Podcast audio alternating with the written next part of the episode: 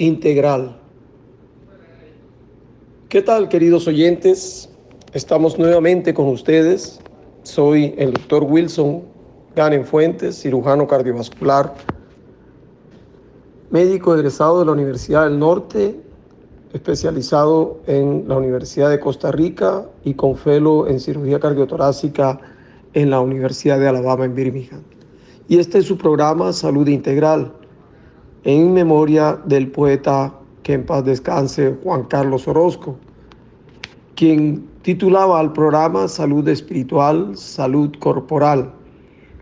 Hoy, con todo el aprecio que les tengo y con todo cariño, estoy acá para brindarles algún tema de medicina en el cual siempre hay algunas dudas o algo, algo que pueda aclararles son enfermedades frecuentes, situaciones patológicas que se presentan cotidianamente.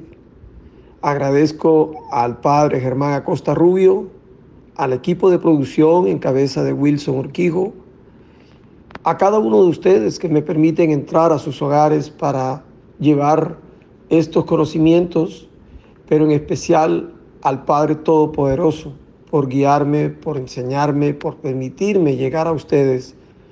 Le pido al Espíritu Santo que me ilumine para llegar con unas palabras sencillas que permitan captar toda la idea que quiero pasarles a ustedes.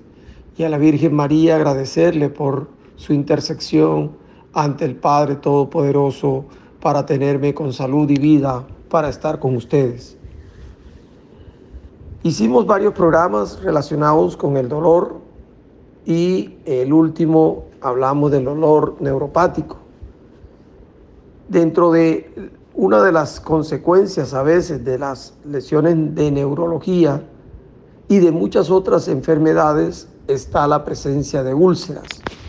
Las úlceras en las extremidades inferiores. A eso nos vamos a referir en el día de hoy. Es un tema que eh, va, permite que eh, conozcamos un poquito más acerca de una lesión de la piel en donde se produce por infinitas, muchas causas y que debemos abordarla de una manera correcta para poder llegar a la solución de este tipo de patologías. Hoy el tema entonces trata, incluye a muchos tipos de especialidades al dermatólogo, al cirujano vascular, al diabetólogo o al internista, al eh, neurólogo y eh, al fisiatra, a la enfermera, en fin, a un grupo multidisciplinario que debe a veces aportar sus conocimientos para llevar con éxito una curación de una úlcera. Vamos a hablar un poco acerca de lo que es una úlcera en sí. El término de úlcera para dermatología consiste en la pérdida de la integridad de la piel que afecta por lo menos la capa más superficial de esta que se conoce con el nombre de la dermis. Y pues esta lesión siempre es causada por un trastorno patológico, por una enfermedad.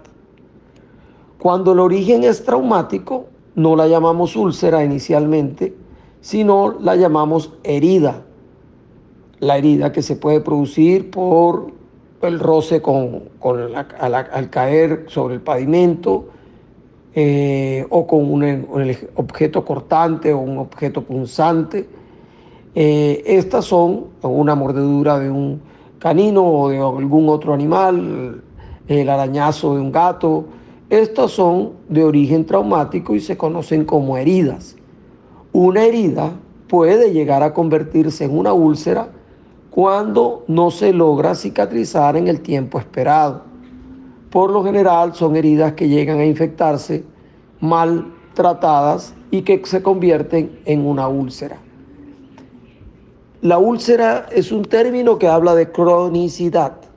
Cuando la lesión es comenzando apenas, se conoce como ulceración de la piel. Pero cuando pasa el tiempo y esa ulceración no logra cicatrizar, tenemos que hablar ya de la úlcera. Por eso hablar de úlcera crónica es como un poquito redundante, porque cuando nos referimos a úlcera es porque ha pasado un tiempo en el cual debió haber cicatrizado esa lesión y no lo hizo. Algunos eh, son determinantes en, tiempos exactos y hablan de cronicidad después de cuatro semanas, otros dicen que más de seis semanas y hay quienes hablan de 12 semanas, pero en realidad el concepto de úlcera o cronicidad de una ulceración es cuando no logra curarse en un tiempo esperado. Y eh, observa uno como médico que hay una muy pobre tendencia a la cicatrización, que es la curación de la úlcera. Cuando hablamos de cicatrización nos referimos a cualquier herida que sana, entonces se restaura esa pérdida de tejido y se, se lleva a que la piel aparezca. La piel puede aparecer de pronto en condiciones diferentes, con cambios de coloración, con cambios de textura, con cambios de grosor, pero apenas se presenta el cierre de la úlcera, hablamos de una cicatrización. Hoy el tema entonces vamos a tocar son las úlceras en las extremidades inferiores, en las piernas. Esta enfermedad es muy frecuente y eh, causa un gasto eh, para la salud muy alto si no se logra eh, hacer un diagnóstico que determine la causa de la úlcera y se maneja de una manera errada. En Colombia no tenemos eh, en realidad estadísticas, pero si nos referimos a, los eh, americanos, que son un poquito más ordenados en esto, se calcula que un 0,5 eh, a un 1% de la población en algún momento de la vida van a tener una lesión de la piel que se pueda convertir en úlcera. Y esto va a incrementar con la edad. Es verdadera, verdaderamente preocupante, ya que de estas úlceras solamente el 50% logra recibir un tratamiento adecuado. Y por lo general, el 25% nunca tuvieron un diagnóstico de origen, no se supo por qué se presentaron. Y estos, estos últimos son los que más demoran en cicatrizar.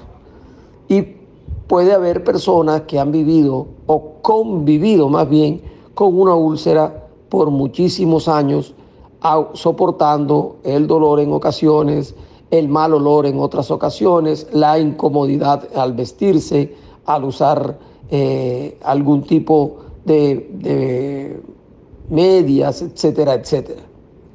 Se calcula también que el gasto que genera en los Estados Unidos es aproximadamente de 7 mil millones de dólares anuales.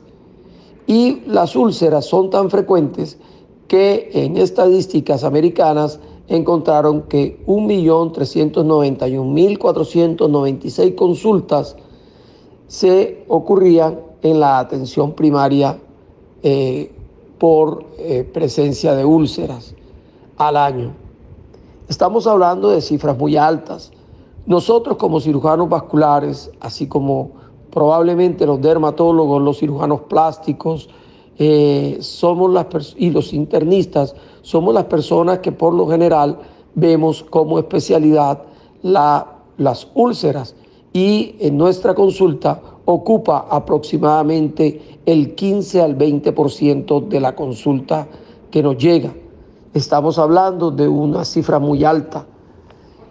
Entonces, para poder hablar de qué eh, podemos hacer para manejar una úlcera, quiero referirme a las causas que provocan que se presenten en las personas este tipo de lesión. Esto de hacer un diagnóstico es la primera parte para llegar a, a una verdadera manejo y lograr una cicatrización de la úlcera. Entonces, en la práctica diaria, cuando consulta una persona con una úlcera en la pierna, por lo general lo hace al médico general, al médico familiar. Lo más frecuente que hace el médico familiar es indicarle curaciones, indicarle unas cremas, indicarle manejo de pronto hasta por curaciones de, en casa o en un programa de curación de heridas, pero la verdadera acción está en poder buscar qué produce la úlcera y así poder determinar la causa y tratarla para llegar al éxito de una curación o una cicatrización. Se dice que en las úlceras de las extremidades inferiores, la mayoría de ellas son de origen vascular. Nos referimos hasta en un 85% de los casos. Esto, esto incluye úlceras producidas por enfermedad venosa, úlceras producidas por enfermedad arterial o por la combinación de ambas trastornos, de ambas enfermedades.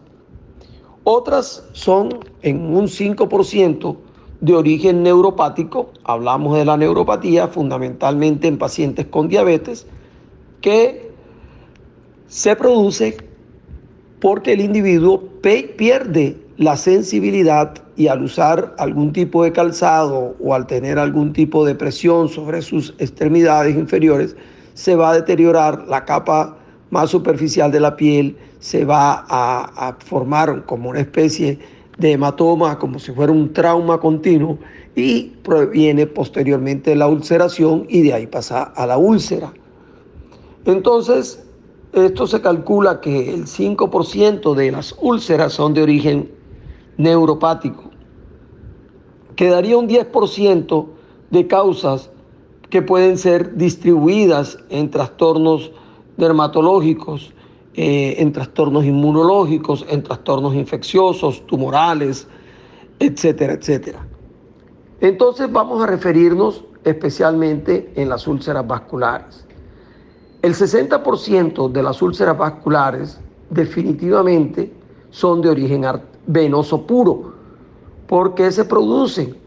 Porque existe en los enfermos con patología venosa, que puede ser de dos tipos, aquella que provocó en algún momento un trombo en una vena profunda y que no logró sanar y quedó una cicatriz o una huella de, de ese trastorno de trombosis venosa profunda, dañando el sistema valvular que es el que dirige la sangre de las venas en una sola dirección, al estar dañado, esa dirección se hace para ambos extremos, hacia arriba y hacia abajo, o sea, se hace bidireccional, siendo que cuando era sana era unidireccional, y esto conlleva a un estado de hipertensión venosa dentro de los compartimientos que tiene la pierna. Y esta hipertensión venosa, con el trabajo de la persona, que conlleve a estar mucho tiempo de pie, de poca movilidad, va a ir lesionando progresivamente por una mala oxigenación al tejido que posteriormente va a sufrir ulceración y de ahí el mal eh, manejo por un mal diagnóstico conllevará a la formación de la úlcera, o sea, a la cronicidad de una ulceración. La otra causa venosa es la insuficiencia venosa primaria. Es un trastorno en donde por el eh, antecedentes genéticos, por el tipo de trabajo, por el sobrepeso, por el sedentarismo, etcétera, etcétera, y una condición genética, como les dije inicialmente, va a provocar que las venas no tengan un funcionamiento adecuado y no por una lesión interna, como sucede en la trombosis, las válvulas dejan de funcionar adecuadamente.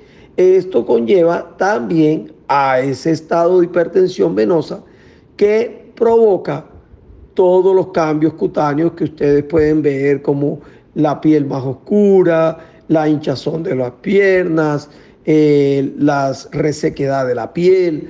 Y eh, por, último, puede de manera espontánea o precipitada por un trauma, por un arañazo de un gato, por la balanza de una mecedora, por un triciclo, se puede abrir la piel y esa herida va a tardar en cicatrizar por las condiciones no adecuadas de oxigenación, porque a eh, cambios en, en los tejidos, mala nutrición del tejido, conllevará a la formación de la úlcera. En la patología venosa, entonces debemos, para poder tener éxito, manejar la patología venosa. ¿Cómo se manejaría la patología venosa? Primero, determinando si las lesiones que tiene el sistema venoso son posteriores a una trombosis o son de origen primario producido por un deterioro progresivo y crónico de las venas. Si es así y el, las, la enfermedad afecta las venas superficiales, entonces el tratamiento muy probablemente es una intervención quirúrgica de la cual eh, consiste en ocluir o retirar esas venas que están enfermas para que no tengan influencia en la permanencia o en el deterioro de la úlcera. Es así entonces que el parte del tratamiento del paciente con insuficiencia venosa primaria está en resolverle el daño en las venas que están afectadas. Si la lesión es por insuficiencia del sistema venoso profundo, ya la situación cambia, porque en el sistema venoso profundo, que son las venas más importantes que tenemos, vamos a buscar la manera de, eh, si es un trabajador que demanda mucho tiempo de pie, de reubicarlo en un puesto de trabajo en donde haya algo de movilidad y que la persona no permanezca mucho tiempo estático, bien sea sentado o de pie. Se utilizan en ambas las medias de elastocompresión, una compresión que va en decrecimiento, o sea, más apretadas abajo, menos apretadas arriba, y esto permite que haya menos eh, presión eh, venosa en las extremidades inferiores y de esta manera ayudaría a, eh, acelerar los procesos de cicatrización de este tipo de patología. Actualmente se está haciendo eh, trabajos experimentales y ya han sido aprobados elementos valvulares que se pueden introducir a través de cateterismo venoso en los segmentos venosos afectados y de esta manera tratar de buscar que exista un flujo adecuado sobre todo en esos casos que le dije que en donde hay un trastorno posterior al trombo que lesionó las válvulas del sistema venoso profundo. Y esto una vez eh, tratado, se supone que con la ayuda que hacemos tópicamente a la úlcera, debe permitir que vaya cicatrizando la, la piel. Bueno, queridos oyentes, hemos visto una parte de los orígenes de este tipo de eh, lesión. Vamos a hacer un corte en estos momentos, vamos a escuchar algo de música. En la música nos alimenta el alma, como nos decía el poeta Juan Carlos, que en paz descanse. Ya regresamos.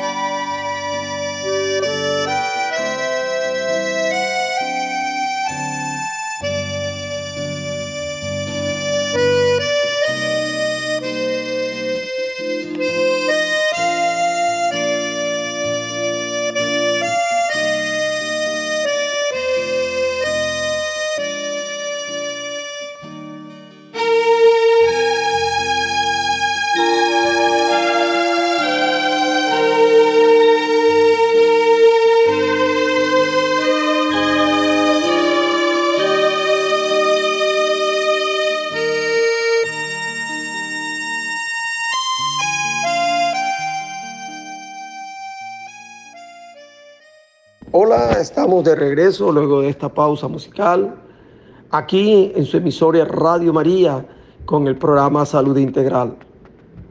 Hoy tratando un tema relacionado con las lesiones crónicas de la piel de las piernas llamadas úlceras.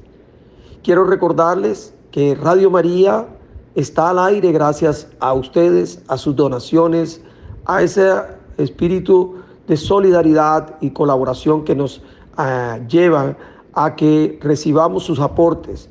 no dejen de hacerlo, por favor. Saben que Radio María no vive de publicidad, sino de esa eh, entrega que ustedes dan eh, económica en, por alguno de los medios eh, que tenemos en la emisora para recibir sus donaciones. Les invito a que aporten para Radio María para poder tener noticias de nuestra Iglesia Católica, programas de interés diversos y eh, estar siempre con ustedes al lado para brindarles la mayor información y todo nuestro cariño que llegue hasta sus hogares. Les agradecemos todo eso que ustedes hacen para que la emisora permanezca.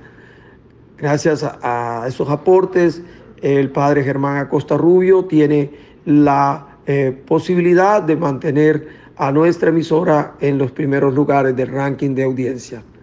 Sigamos tocando entonces este tema de las úlceras en las extremidades inferiores. Ya vimos y dijimos que el 85% de las úlceras son de origen vascular. Entonces vamos ahora a tratar y vimos que las úlceras venosas eran el 60% de este 85%. Existen las úlceras arteriales puras. Estas úlceras arteriales puras son producidas por lesiones en los vasos sanguíneos, los que van a aportar la sangre hacia, la, eh, hacia los tejidos. Entonces, cuando hay lesiones en, los en las arterias, estas lesiones se pueden producir muy probablemente por el deterioro progresivo de la pared arterial, producto de la aterosclerosis, el crecimiento de la pared de la arteria que va a ir estrechando la luz por donde fluye la sangre y va a ir haciéndole el aporte sanguíneo mucho menor a los tejidos. Esto conlleva a lo que se conoce como insuficiencia arterial o enfermedad isquémica de las extremidades inferiores. En estas situaciones, mientras uno no tenga eh, una lesión, no se produzca algún daño en los tejidos y que eh, no demande mucha necesidad de oxígeno porque no sea uno un caminante o eh, una persona que tiene que subir escaleras, etcétera, muy probablemente va la cronicidad haciendo que la persona no vaya a sentir síntomas. Sin embargo, un evento traumático como por ejemplo el corte de una uña que se lleva al pedacito de la esquina del tejido de piel o la, forma, la formación de un callo producto de unos zapatos que quedaban apretados o la presencia de la picadura de, un insecto o la mordedura de un animalito puede conllevarnos a una formación de una herida y por no haber un aporte sanguíneo de oxígeno y nutrientes adecuados, esa ulceración se puede convertir en una úlcera, o sea, puede llegar a la cronicidad. A diferencia de las úlceras de origen venoso, nosotros clínicamente podemos encontrar que en este caso las son muy dolorosas las úlceras, mucho más que cuando es una úlcera venosa. Estas úlceras eh, incrementa el dolor cuando se acuesta, mientras que en las úlceras venosas al acostarse el paciente se disminuye el dolor. Asimismo, los tejidos se ven de una manera diferente al tejido de la insuficiencia venosa. ¿En qué se ven diferentes? Pues cuando tenemos una situación de, de origen venoso, va a haber edema o hinchazón, va a haber cambios en la pigmentación oscuro, mientras que con las úlceras arteriales existe palidez, ahí la piel se, se pone más fría ah, y además de eso vamos a ver cambios en, la, en, la, en los vellos capilares, va a ser, van a haber disminución de los vellos capilares en, en, la, en la piel, va a estar la piel un poco seca, y el llenado de los deditos, de los pulpejos de los dedos se hace demasiado lento. Por eso es importante en el examen eh, que se le hace al paciente, en la indagación, averiguar antecedentes como cuáles. Primero que todo, si el paciente fue fumador o es fumador si el paciente es hipertenso, es diabético, si tiene eh, antecedentes familiares de infartos a temprana edad o enfermedad arterial a temprana edad o amputados en, en el transcurso de la vida, porque son enfermedades que también genéticamente están influyen para la formación de ellas. Entonces, nosotros podemos con el examen físico orientarnos, además palpando pulsos, vamos a ver que los pulsos van a estar ausentes en los pacientes con enfermedad arterial, mientras que en los pacientes con la úlcera netamente venosa van a tener pulsos normales. Hay diferencias incluso en la forma de la úlcera. Las úlceras arteriales son más superficiales que las úlceras venosas, las cuales por lo general tienen un lecho profundo, tienen mayor exudado, las úlceras de la, de la enfermedad arterial son más bien secas y es así que eh, el médico podría desde primera instancia orientar al paciente para ver qué eh, especialidad podría ayudarle en el manejo de la úlcera. Puede haber en casos, varios casos en donde hay una mezcla de las dos enfermedades. Hay enfermedad de insuficiencia venosa y hay enfermedad de insuficiencia arterial, situación que hace más complejo el manejo ya que es una úlcera que conocemos con el término de úlcera mixta, tanto isquémica como venosa. Entonces, eh, ahí el médico tiene que sopesar los manejos para poder llegar al tratar la causa inicial.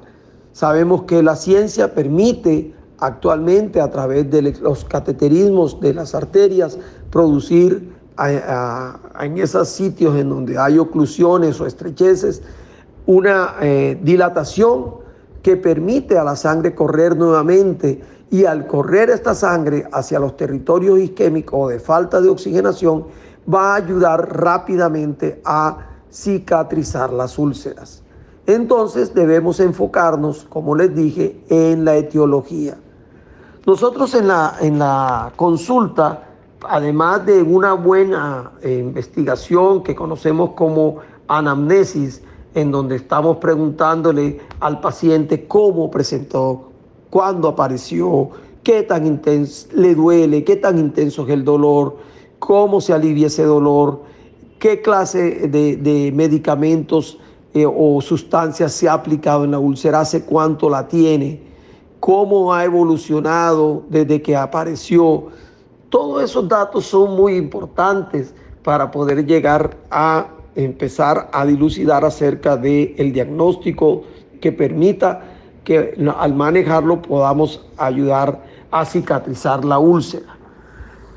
Sabemos entonces que aparte de esa investigación que se le hace al paciente al sentarlo y preguntarle, vamos a hacer una exploración física en donde vamos a ver todos los datos que nos dé el organismo para orientarnos hacia el diagnóstico, así como también vamos a tener algunos métodos de ayuda en el consultorio. Uno muy importante se conoce como el índice tobillo, el índice de presión tobillo-brazo. ¿Qué significa esto? Que debemos tomar las presiones en uno, de los brazos y compararla con la presión de las extremidades inferiores. Esta eh, debe ser igual cuando son iguales las presiones sistólicas en la extremidad superior con las de las, presiones eh, sistólicas de, la de los eh, miembros inferiores, descartamos enfermedad arterial. O sea, debemos dividir el resultado de presión sistólica de la extremidad inferior sobre la, el resultado de presión sistólica de las extremidades superiores.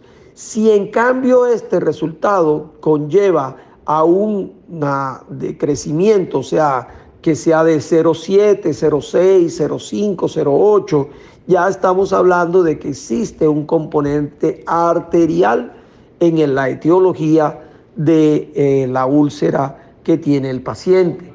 Entonces se, se convierte el cálculo de índice de presión tobillo-brazo en un arma muy importante al examen clínico del paciente. ¿Qué tenemos que hacer también?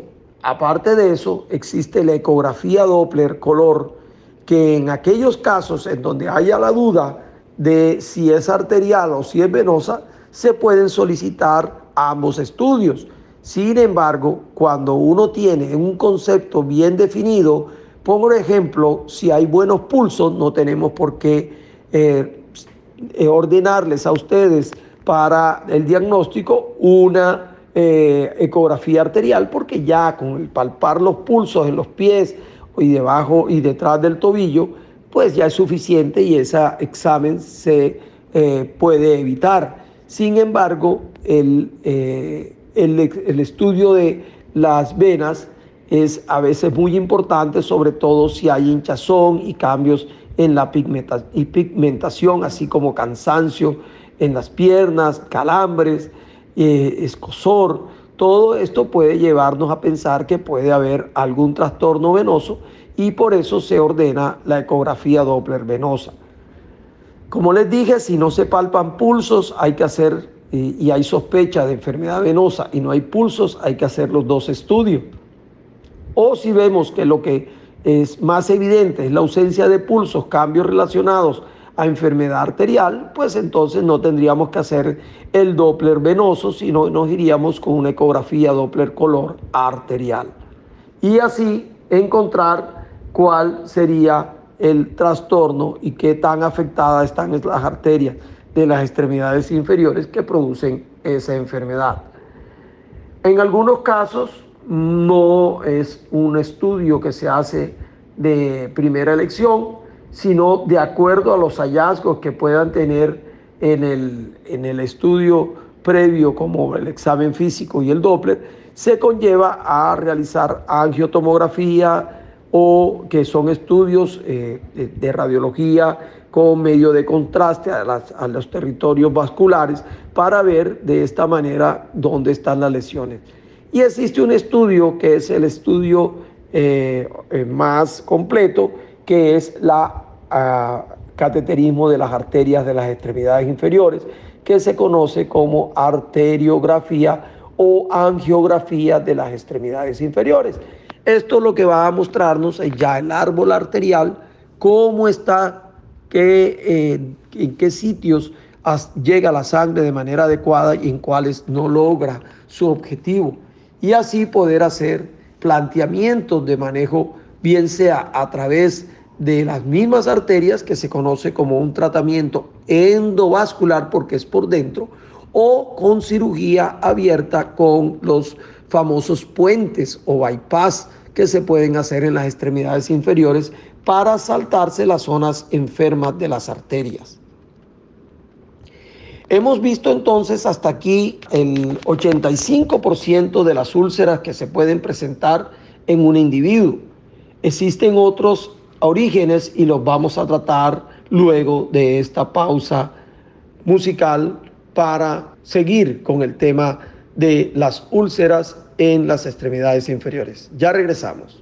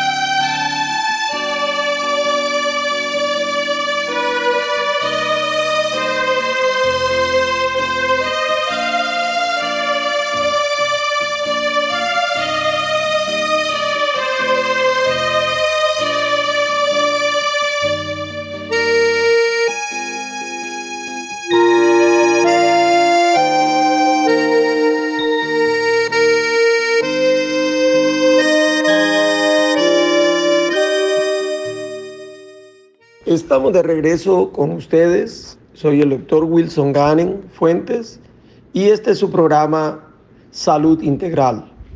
Con el tema que hemos eh, escogido para el día de hoy y es úlceras en las extremidades inferiores. Ya vimos eh, el 85% de los casos que son de origen vascular y ahora nos vamos a referir al 15% restante. En el orden de frecuencia, la úlcera de origen neuropático es la que continúa. Esta úlcera se produce porque en el organismo se han llevado a cabo una serie de trastornos que deterioran la sensibilidad y el, todo lo que concierne a la parte neurológica de las extremidades. Al haber un trastorno neuropático, nosotros no vamos a sentir probablemente igual que si nuestro componente neurológico está sano. Entonces, muchas veces las lesiones se producen por traumas crónicos constantes que van socavando y lesionando el tejido de la piel hasta que produce la ulceración. O puede ser por un trauma eh, debido a un objeto punzante que no sentimos y cuando nos damos cuenta ya existe una lesión formada con probablemente infectada y esto hace que eh, se produzca posteriormente la úlcera. Entonces, la neuropatía que ocurre especialmente en pacientes diabéticos, esta se conoce como neuropatía metabólica, va a conllevar a que se, se produzcan lesiones que se conocen como úlceras por presión. Estas son frecuentes también en pacientes hospitalizados que están encamados por mucho tiempo en una misma posición y el talón es el sitio que más se afecta, la parte posterior del pie, en donde la persona apoya todo el día el pie sobre la cama y esto va a provocar una lesión inicialmente con color violácea. Luego la piel se va a, empezar a lesionar, a formarse una ampolla esta ampolla se puede reventar o se puede abrir y va a producir la ulceración que eh, va a continuar su proceso hasta la cronicidad y convertirse en una úlcera por presión o úlcera neuropática. ¿Cómo se manejan estas úlceras? Pues hay que tratar de modificar los sitios de presión, si los produce un zapato, si los produce por estar encamado, buscar la manera en que no haya una presión sobre esas zonas que eh, se produce las úlceras. Son frecuentes en la parte anterior de los dedos del pie, en, la, punta de los dedos más largos que tenga uno, puede ser el de la mitad, puede ser el segundo, puede ser el, dedito eh, pulgar o el primer artejo. Estos se producen entonces por presión en el zapato. Y es por eso que es importante que el calzado en el paciente diabético sea un calzado que quede para la talla del pie y que se acomode a la forma del pie. Los pacientes diabéticos que tienen ya trastornos en su forma del pie, que se llama pie de Charcot, así lo llama la ciencia, estas personas con unos zapatos normales van a sufrir alta probabilidad de ulceración por presión y de esta manera se forma posteriormente la úlcera. Entonces aquí entra en juego otro tipo de diagnóstico. Muy probablemente el paciente diabético tenga algún componente arterial y es necesario descartarlo con una, por lo menos, ecografía Doppler color de las extremidades inferiores. Pero a esto debemos sumar estudios neurológicos periféricos como es la electromiografía y la neuroconducción. Estos estudios se los ordena a ustedes el médico especialista y eh, se realizan para ver cómo es la conducción de, los, de la sensibilidad de las extremidades y cómo responde su organismo a esta sensibilidad, a esta, eh, la respuesta a esta situación que conlleve algún tipo de dolor. Si vemos que hay deterioro de las fibras que van a llevar esta, a conducir la, la sensibilidad, entonces nos vamos a referir al trastorno de neuropatía. Y si el paciente es diabético, hablaríamos de neuropatía mix, eh, diabética. Es muy importante entonces enfocar aquí al paciente cómo con un manejo adecuado de su diabetes, evitar entonces que los puntos de las úlceras se presionen para que no persista el, elemento que la causó y pueda con unas eh, sustancias o cremas o hidratantes adecuados provocar la cicatrización. Si a esto, igual que en, el, en lo que ya habíamos hablado, se suma una enfermedad arterial, buscar la manera de mejorar la perfusión distal si es posible con alguna intervención. Queda un 5% de, eh, perdón, un 10% de otras causas y es ahí donde nos referimos a causas como enfermedades inmunológicas que nos producen un trastorno de los capilares que se conoce como vasculitis. La vasculitis es una enfermedad inflamatoria de los capilares en donde se produce una lesión de los capilares eh, y van a provocar un cambio en, en, el tejido que corresponde a esos capilares y la formación de una úlcera son muy dolorosas. Y la vasculitis, eh, entonces, se tratan con agentes inmunosupresores y la persona, el especialista que la maneja por lo general es el reumatólogo y los dermatólogos manejan este tipo de patología. También existen las úlceras infecciosas, aquellas que se infectan y no se logra hacer un diagnóstico. No a toda úlcera uno tiene que pensar que está infectada. Los signos de infección de una úlcera son muy, muy claros y son el dolor de una úlcera que no dolía, cambio en la intensidad del dolor, un mayor dolor, el, rubor o el enrojecimiento alrededor de la úlcera, la secreción de, por lo general, eh, de material purulento, de mal olor, y la, hinchazón y el calor. Esas cinco situaciones nos hacen pensar que hay una infección. ¿Cómo se maneja una infección? Lo primero es tomar un cultivo de la úlcera y de esta manera iniciar entonces, mientras el resultado llega, con antibióticos de, que conocemos en la medicina de amplio espectro, hasta encontrar el resultado que nos los pueden reportar si el germen es muy eh, se reproduce mucho a las 24 horas, a las 48 horas o el reporte final que es a las 72 horas que se hace el cultivo de, eh, que nos va a determinar el germen y a qué antibiótico es, son resistentes estas, estas bacterias y a cuáles antibióticos son sensibles para poder escoger el tratamiento adecuado.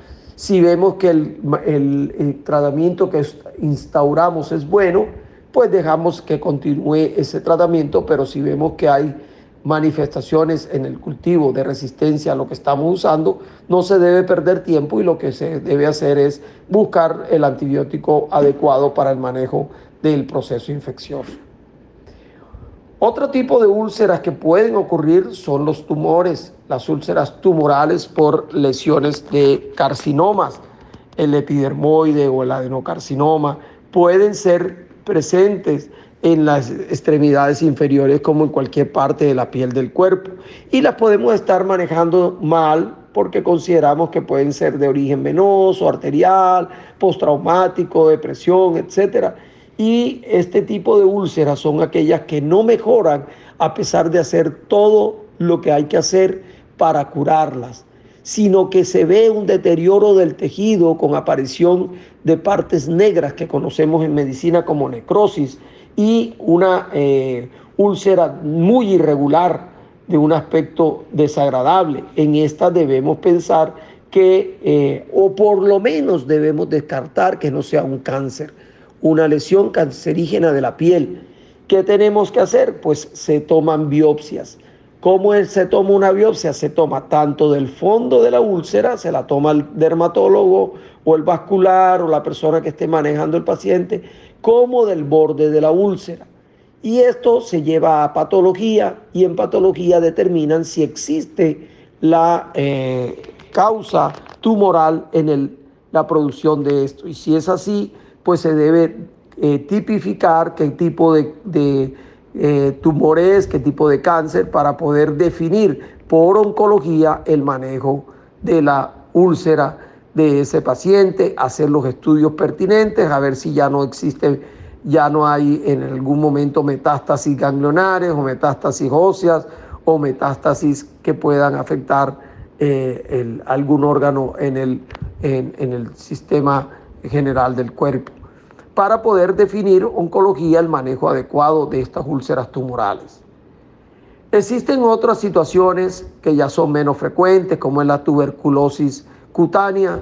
Existe también una situación que es eh, el pioderma gangrenoso. En fin, existen otros tipos de enfermedades que son poco frecuentes a las que ya hemos mencionado que pueden llevarnos a producirse la úlcera. Pasemos un poquito a hablar del tratamiento. Ya una vez definida o tratando de definir la etiología, debemos iniciar, la primera parte es iniciar el manejo de lo que está o causa la úlcera. Asimismo, mientras manejamos la causa de la úlcera, debemos aprovechar y comenzar el tratamiento de acuerdo a, a, lo que encontremos, si es una úlcera que está infectada, antibióticos tópicos, antibióticos sistémicos, si no está infectada y la úlcera es seca, hay que darle humedad, porque una úlcera seca, si no hay humedad, no va a cicatrizar. Actualmente los estudios demuestran que mantener una úlcera eh, húmeda es el beneficio que se obtiene manejándola adecuadamente para llegar a la cicatrización. Entonces, eh, una vez que podamos tener esa humedad, vamos a hacerle seguimiento, la cronicidad de las curaciones dependerá del tipo de úlcera. Si es una úlcera infectada, se debe curar con más frecuencia. Si es una úlcera en donde hay eh, poco exudado, se debe curar eh, con más espacio de tiempo, cada tres días, cada cuatro días. Existen elementos nuevos que son, eh, han sido objetos de investigación para el cuidado y manejo de las úlceras. Son los apósitos que conocen con el nombre de inteligentes, van absorbiendo y van depositando a la vez algún tipo de elemento que ayuda a que se produzca una debridación, un, que es la limpieza de la úlcera, así como estimulando al tejido de crecimiento de la, de, para que pueda ir llenándose del fondo hacia adelante y pueda lograrse la cicatrización. Existen en la mayoría de las EPS y de las clínicas un personal encargado del manejo definitivo para curar estas úlceras y cuentan con un armamento, un arsenal de diferentes tipos de apósitos, cremas, eh, geles para eh, lograr este objetivo. Entonces es así como podemos decir que eh, nuestra labor como médicos es manejar al paciente de una forma integral. Vemos y enunciamos muchas especialidades aquí enunciamos al vascular, al dermatólogo, hablamos del oncólogo, del internista o diabetólogo, hablamos también de, eh, ah, nos falta hablar del cirujano plástico. El cirujano plástico es su, su, misión en un paciente con úlcera, cuando ésta ya está limpia, tiene un lecho adecuado, el, eh, no existe una isquemia y se, puede, se le ha resuelto el problema si era venoso, es hacer un injerto cutáneo, es quitar un pedacito de dermis que puede ser del muslo y llevarlo y colocarlo en la zona donde tiene la úlcera. ¿Qué permite esto? Una mayor y más rápida eh, cicatrización, pero se debe hacer en aquellos pacientes en donde se está manejando la causa que conlleva la úlcera, porque si no, ese injerto se va a perder por la misma eh, causa que se produjo la úlcera. Así que debemos encontrar el manejo adecuado de este tipo de heridas o lesiones de la piel. Los, eh, una úlcera pueda que no cure por diferentes mecanismos, ya hablamos de que uno puede ser el tumoral y eh, hasta un 20% de las úlceras no evolucionan favorablemente. No existe en realidad, descartando la, la parte tumoral, una eh, situación que explique todas estas, eh, este mal desarrollo o evolución de una úlcera. Y queda uno a veces eh, en el aire tratando una úlcera por mucho tiempo, si el paciente en realidad hace todo lo que uno le diga, el reposo necesario, etcétera, etcétera, y ve uno que las úlceras no mejoran. Una vez descartado que no es un proceso tumoral, pues hay que seguir insistiendo y a veces cambiando la manera como se cura este tipo de eh, lesiones.